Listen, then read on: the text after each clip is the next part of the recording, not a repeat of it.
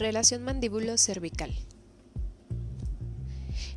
El trastorno temporomandibular incluye un proceso patológico dentro del dolor orofacial relacionado con los músculos masticadores, la articulación temporomandibular y sus estructuras asociadas. Los síntomas de este trastorno pueden englobar desde el dolor, bloqueo de la mandíbula, un clic al abrir o cerrar la boca, dolor y tensión en el músculo temporal, en el macetero, pterigoideo, así como la musculatura cervical, específicamente el esternocleidomastoideo, trapecios, suprayoideos. Además, suele provocar acúfenos o zumbidos en los oídos. Bruxismo está relacionado y trastornos posturales, desde la región cervical hasta la región lumbosacra, inclusive el, posicionamiento o el posicionamiento de los pies. En contexto, si existe un equilibrio de la ATM, va a poseer eh, una función preponderante sobre el equilibrio mismo que la raquis cervical conserve. Es decir, si la ATM se encuentra bien en función, la raquis cervical, que es la de mayor, el área de mayor conexión, eh, va a estar equilibrada.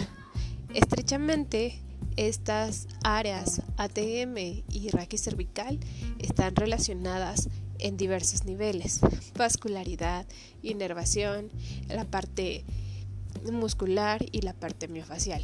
Siendo la parte muscular de esta área, como en casi todas las del cuerpo, debe considerarse como un todo en uno, ya que los trastornos de la mandíbula pueden ocasionar disfunciones en el comportamiento anterior, lateral y posterior de la cabeza y viceversa. Sin embargo, a nivel miofacial, recordemos que tenemos presentes a los músculos temporales, maceteros, pterigoideo externo, esternocleidomastoideo, y estos hacen una principal conexión con la mandíbula y el complejo cervical. Los traspecios y los suprayoideos juegan también un papel muy importante.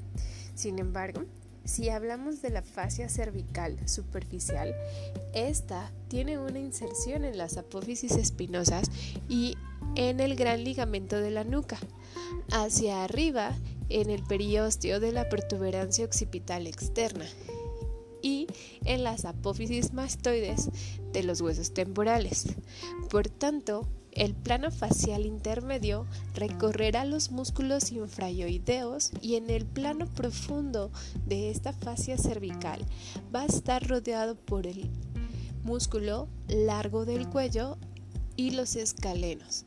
Debemos recordar que esta relación miofacial eh, puede tener muchos de los procesos por los cuales los pacientes sufren y es como tras una búsqueda exhaustiva en nuestra exploración podríamos darle al punto de este proceso y redirigir nuestros tratamientos si es el caso. Hay una reciprocidad completamente tónica al tener en actuar precisamente esta parte miofacial. Esta reciprocidad tónica va a ser estrechamente ligada entre el asa anterior del músculo temporal y el trapecio superior. Estos dos músculos son conocidos como músculos antigravedad. ¿Cuál es la ventaja o desventaja que existen en estos músculos antigravitatorios? Ambos, tanto temporal como el trapecio, ambos se espasman en sinergia. Necesita haber actividad de arriba o de abajo, es decir, del cráneo, cabeza hacia la región cervical ah, para que surja un espasmo. Por tanto, esta relación hace que cualquier patología que comprometa a la ATM pueda generar cambios posturales. Esos cambios posturales pueden ser una hiperlordosis cervical, una rectificación cervical, un desplazamiento anterior de la cabeza, conocido como protusión anterior, o uno u otro que va más allá de eso, también conocido como prócoli, eh, inclusive el desnivel de los hombros. Ahora, ¿sabías que las cervicalgias es uno de los signos clínicos más comunes dentro de un síndrome cráneo-mandibular? Se ha demostrado en muchos estudios que las alteraciones de la posición de la cabeza y del cuello provocan inmediatamente una disfunción en la ATM. La mayoría de la prevalencia de estos trastornos temporomandibulares se da a causa de una disfunción segmental. Los segmentos que están en este caso alterados es occipital y la relación con C1, vértebra atlas. Casi el 70% de los trastornos de la ATM causan el signo de cervicalgia. Un espasmo de los músculos masticadores es sinónimo probable de que exista una pérdida de la lordosis cervical y si esto ocurre muchas veces un cambio de la lordosis en esta área puede conllevar a la aparición del dolor, conocido como cervicalgia. Se explica que la cervicalgia tiene una relación antigravedad, específicamente por el trapecio superior, el as anterior del temporal. Si estos llegan a espasmarse sinérgicamente, van a modificar las líneas de la gravedad y al ser modificadas las líneas de la gravedad es muy probable que los cambios en la lordosis puedan ocurrir. En una postura ideal, estos músculos están equilibrados y la columna cervical va a estar alineada lordóticamente sin ninguna alteración. Ahora, si existiera una protusión de la cabeza, los primeros tres segmentos de la columna vertebral, en, en este caso la relación occipital C1, C1 y C2, el posicionamiento es de estos tres segmentos en extensión.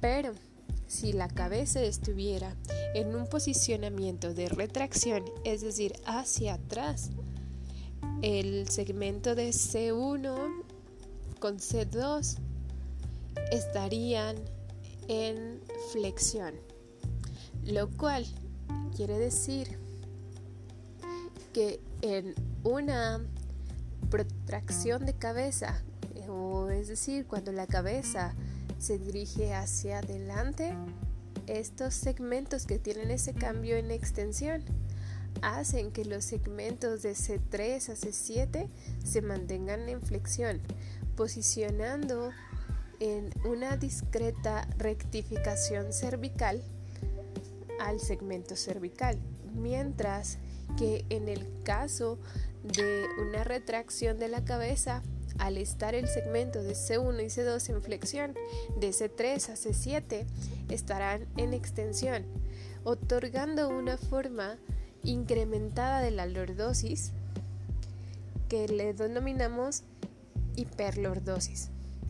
Existe otra relación en cuestión de lo postural en donde se estila que si una persona tiene una oclusión normal, su postura entonces será normal. Pero si empieza una oclusión alterada, es decir, encontramos una mala oclusión, es muy probable que el desequilibrio de la postura empiece a provocarse en una modificación una de las teorías es que no solo la columna vertebral puede tener esa alteración en desorden postural, sino inclusive si es más grave la oclusión, es decir, se vuelve más y más mala oclusión y va empeorando, no solo la columna vertebral tendrá el problema postural, sino que también ese desequilibrio estará ahora en la zona podal. Es una disfunción cervical que ha generado a un trastorno mandibular o viceversa. Es un trastorno mandibular que nos esté ocasionando ahora una disfunción cervical. Si bien esta pregunta la respuesta es cierta, que cada trastorno que se está provocando puede ser direccionado por un tratamiento dental, por existir alguna infección en la cavidad bucal, una carie, una ortodoncia, un tratamiento dental quizás la presencia de alguna artritis en la articulación, una disfunción de los músculos en la masticación o la oclusión incorrecta que exista. ¿Por qué no pensar también en que exista un traumatismo, una luxación, una situación de ansiedad o de estrés que esté provocando también tensión, la aparición de bruxismo, disfunción del trigémino, etc. Sin embargo, todas estas alteraciones van a conllevar a que se relacionen de una u otra manera con la región cervical. ¿Qué es lo que va a ayudar a resolver si es temporomandibular o es cervical o es, es la fusión o la presencia de ambas? Todas nuestras valoraciones que realicemos. Debemos ser muy exhaustivos al momento de evaluar para que podamos detonar la causa eh, de, de este síndrome. Ahora, si existe la, toda la exploración clínica se basa en encontrar el eslabón más débil para ubicar en el trastorno mandibular, aunque tenga una ligera relación con un dolor a nivel cervical. Normalmente nuestro diagnóstico se queda alojado en un trastorno temporomandibular, pero si durante esa exploración surgen datos de la región cervical, ahora ya no podría llamarse solo trastorno temporomandibular, ahora se llamaría síndrome cráneo-mandibular. Para esto existen algunos signos clínicos que pueden ayudarnos a orientar este, toda nuestra exploración, no solo por el área de la ATM, sino que si presentamos los siguientes signos clínicos que voy a abordar en un momento, es muy común que exista esa relación ATM con problema cervical, entonces se le denomina síndrome cráneo-mandibular. Dolor de oído relacionado con la ATM es uno de los signos más comunes. Sin embargo, este puede estar relacionado con un conflicto articular. Es muy probable que esté irritada una raíz sensitiva o una fijación a nivel del segmento de C3 en la región cervical y eso hace que se vea referido un dolor muscular, lo cual se relacione con ese conflicto articular, causando una molestia a nivel del oído, solamente un dolor dirigido a la zona auditiva. Existe otro signo relacionado eh, con la parte, o más bien el trastorno cráneo-mandibular, que se le llama laterodesviación. Una laterodesviación es causada por espasmos musculares del as posterior del temporal homolateral y del pterigoideo externo contralateral. Ah, de esta manera estaríamos realizando una línea completamente en diagonal donde el lado donde ocurre la molestia o la desviación el temporal se encuentra en espasmo, pero el lado opuesto eh, a donde no está ese espasmo, el pterigoideo será aquel que se encuentra ahora espástico.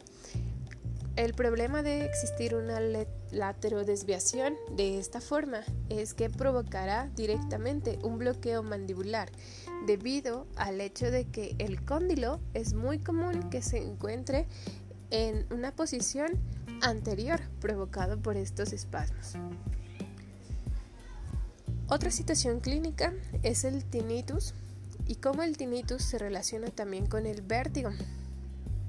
Existe la teoría de que los angioespasmos de la arteria vertebral después de una fijación cervical produce una disminución de la vascularización en el oído interno, lo cual hace que se fije el hueso temporal y se irrite la arteria carótida interna o, en este caso, el octavo nervio craneal que es el nervio auditivo, y de ahí se puede ver esa relación entre el problema del tinnitus, del escuchar un sí, o eh, la propiocepción que exista y que el paciente pierda esa propiocepción, ese espacio y sienta que todo da vueltas, lo que conocemos como vértigo.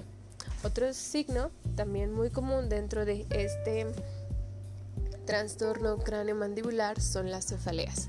Se dice que si existe una fijación del segmento C1 Atlas, C2 Axis o en este caso C3, puede repercutir sobre la arteria vertebral. En muchas ocasiones el tipo de cefalea es de característica occipital eh, no debemos confundir con un signo muy común que se llama síndrome de Arnold. Este síndrome de Arnold es una cefalea que se ubica solamente en el, en el segmento del occipital, pero debe ser estudiado a fondo. la parte de la cefalea, en el caso de una disfunción cráneo-mandibular, puede estar en la región temporal, puede migrar a la región occipital. Y existe no solo la fijación de la parte cervical, sino también puede estar habiendo una fijación a nivel craneal, específicamente el occipital y el temporal. Es así como varios de los signos que hemos abordado ahorita en este audio pueden tener esa relación directa con la parte de la columna vertebral, específicamente a la región cervical. Sin embargo, eh, debemos reconocer que cuando un segmento se mueve anómalamente, se fija en la columna vertebral, es como una ficha de, de dominó. Uno falla y el resto empezará a tener disfunciones de acuerdo a unidades funcionales alteradas. Pero bueno, esto ha sido por el momento el primer episodio este, de la relación que tiene ahora el estar estudiando la columna vertebral con la parte de la articulación temporomandibular. En nuestro próximo episodio em, vas a poder escuchar cómo es el recorrido de el desarrollo embrionario en la columna vertebral, de cómo, cómo, se origina hasta cómo conocer lo que anatómicamente ahora tú conoces como columna vertebral.